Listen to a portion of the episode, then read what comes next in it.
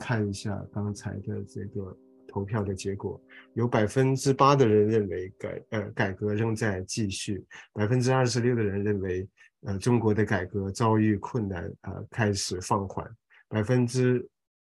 呃四十六的人认为改革已经部分终结，嗯百分之三十七的人认为改革已经完全终结，走向倒退。好，那。我就分享到这里。嗯，我简单的讲，呃，邓小平时代的所谓的改革开放，我认为是终结，不不不可能。其实他那个那个邓的一的改革开放有什么特征？呃，一个是说低调的国际的呃姿态，就是说你不要跟跟美国呃，you know 挑战。第二，让这这样的话，让美国打开打开它的市场。第二，呃，文化意识形态比较比较开放，可以享受一些国外的一些嗯价值观。呃呃呃，第三，我们呢也谈到是呃低价劳力。危机去呃强呃做这个出口导向的经济增长，这个不可能。现在如果习近平要这样做的话，他没有办法做，因为呃西方不允许他这样做。但是西不要这样做，因为汤彪刚才提到的道理就是说，你如果这样做的话，会影响共产党的政治的稳定。所以，呃，我认为习不会呃继续搞邓小平的这这个性质的改革开放，但是他可以，这个不意味着他会 不改革，因为西要改革，他要做怎么样的改革，我我们很难，我们可以说他要改革，按照他已经。统治的十年的经验的话，我们可以看到他的改革的方向，一个是要改革中国的打仗的能力，这个改革是一个非常庞大的，呃呃，而且呃呃不不不简单的、不容易做的一个改革。另外，他的改革是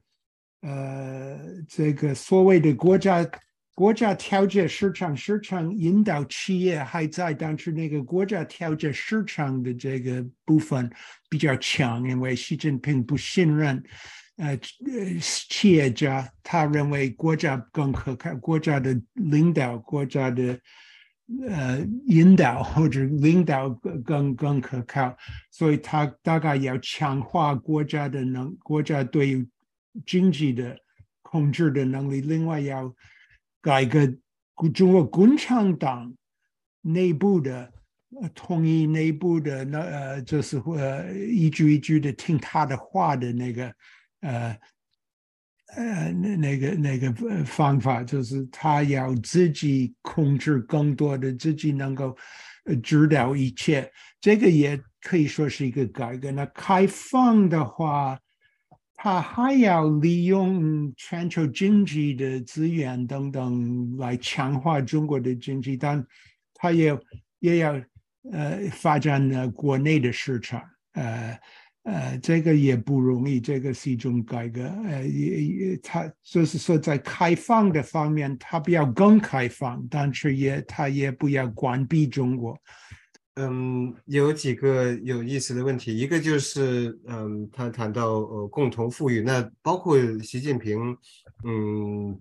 最近一些年也经常会提到呃共同富裕，那我们可以联想到，呃邓小平时代，呃邓小平说，呃知名的口号，让一部分人呃先富起来等等，那当然共产党他的。呃，官方意识形态是是这个呃共产主义一个一个极端的平等状态，那那它大概有这样一个呃共同富裕的一个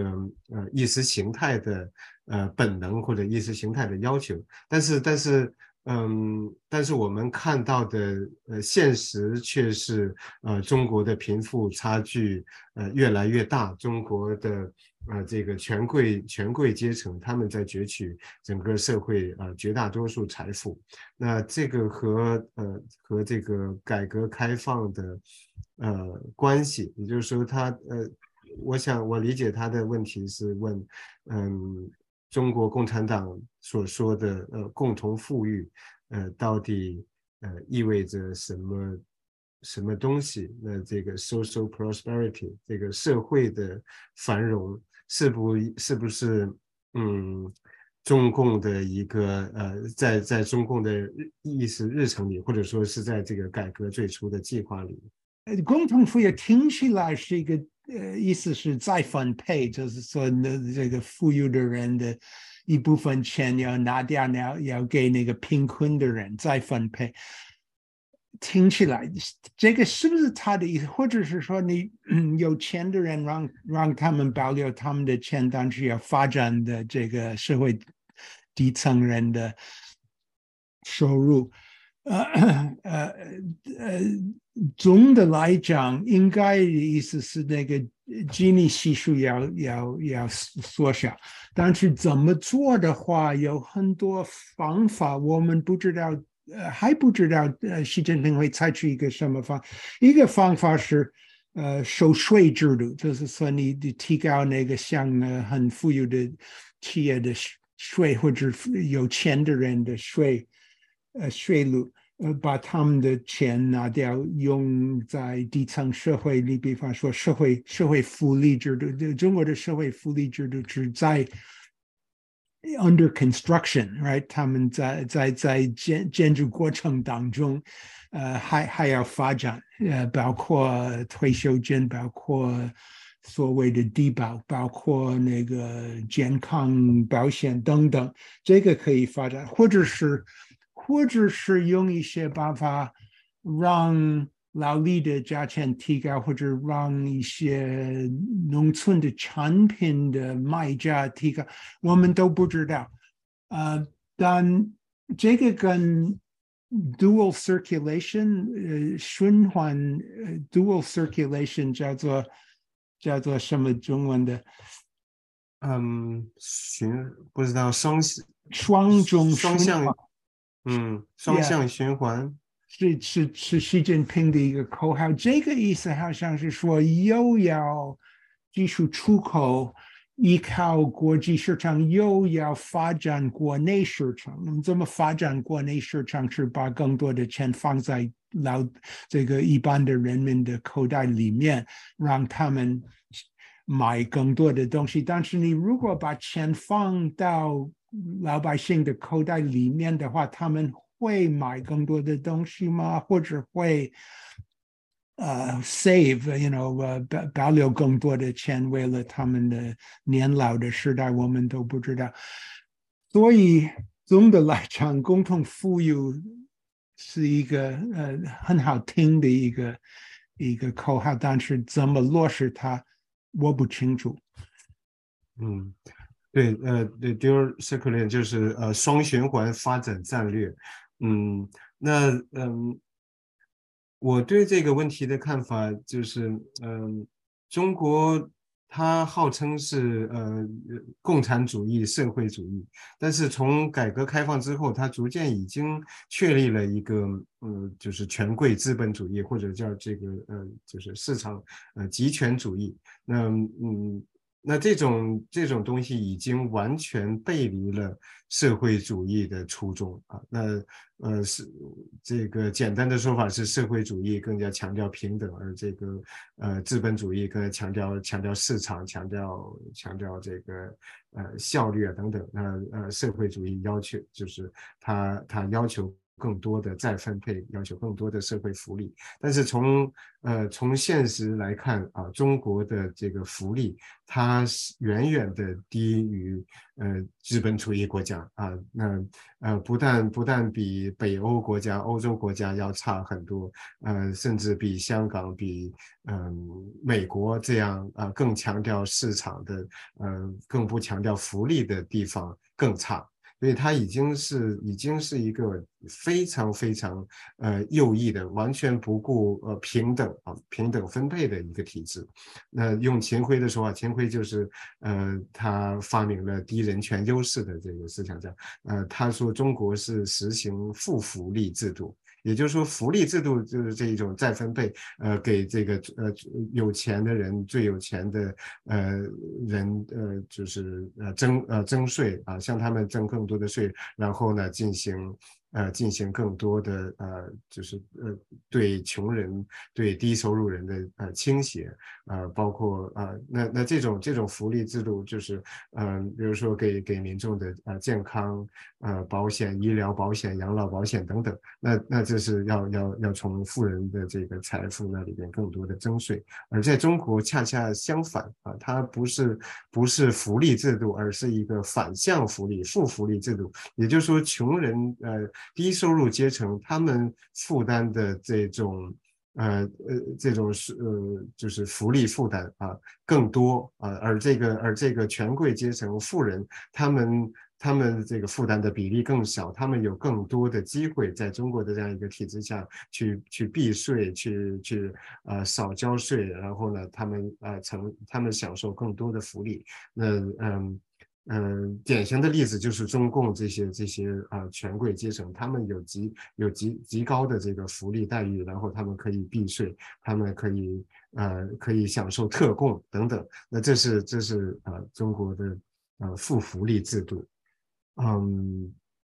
所以所以我觉得无论习近平或者是中共，他的这个宣传无呃说了多少共同富裕，嗯，那在在现实上。它都是和这个背啊背道而驰的，嗯，它要实现的首要的目标啊，最最重要的工作，并不是共同富裕，并不是促进社会的平等啊，而是要维持它的这个呃统治，而维持它的这种政治政治垄断，就必须要让这些啊这些权贵阶层呃满意，不能够动他们的奶酪。嗯，那那还有一个问题问到的是，呃，中国的贫穷问题。嗯，他问中国的贫穷，呃，问题核心是共产党产生的治理问题呢，还是因为贪腐问题？嗯，那对，就所以想请您谈一下，就是对中国的这个贫贫穷问题，啊，如何？如何看待贪？呃，当然贪腐其实也是也是治理的一个问题。所以，呃，中国的这样一个嗯一个呃贫穷问题，或者是呃贫富悬殊的问题，它的根源是什么呢？嗯，so 我可能不不不完全了解这个问题的意思，但是我可以说几句。一直是说，呃，二十大之前，政府宣布他们已经解决了贫困问题，呃，没有，呃，现在没有人呢，呃，活在那个贫困线之下。这个我可以，我们可以怀疑，也可以相信。我自己比较偏于相信，就是因为政政府有那么多的权利，他们可以，而且这个贫困线那么低。你你可以呃，就是说用各种各样的强迫的办法，这个嗯呃，you know 行政的办法，呃，暂时解决这个问题。但是，呃，你活在贫困线以上的人还是非常穷，呃，所以这个问题有更更更深的这个理由，就是说各个落后的。呃，农村呃，呃，或者山区的地方很难发展。但是总的来讲，中国的经济发展那么快，所谓的经济奇迹，当然会让绝对大多数的人不再很穷。呃，这个我们呢，而且汤彪已经说了，我们已经承认是一个非常大的成就。那么贪腐的问题、腐败的问题。呃，我我要提出一个，我我在回答你的问题的话，我提出我自己的问题，就是说，西的反腐运动到什么程度解决了共产党里面的腐败问题？呃，一个权力非常集中。只有一个执政党，所有的权力或者在中央，或者在省，或者在地方上，只有一个政党有所有的权利的话的这么一个制度，会产生很多腐败。这个应该是很简单的道理。但是，同样的一个集中权力的政党，能不能用？他的集中的权力去解决他这个体制所产生的腐败。I mean, I'm not sure，呃，我我是不是说清楚？我因为我的说的是比较抽象，但是我的意思是说，可能因为习近平有那么多的权利，他没有必要跟别的政治派系讨价还价，他可以，可能他可以。呃，差不多解决这个党内的腐败问题。我自己比较认为，他把腐败的行为压得很低。现在所谓的不敢，what is it called？不敢想，不敢做腐败，这种这种精神，现在就是说，呃，下面的呃当官的很怕。很怕，我如果做腐败、贪腐等，我会受到处分。所以，好像这个腐败问题，大大部分的已经取消。这个，我我们也许以后会有更多的时间讨论腐败问题，这是也有点复杂。嗯。那呃，在中国有句话说，呃，反腐亡党不反腐亡国。呃，我刚才 slide 里面有这改革，我亡党不改革亡国，有这样的意思，就是呃，什么叫什么叫反腐亡亡党呢？也就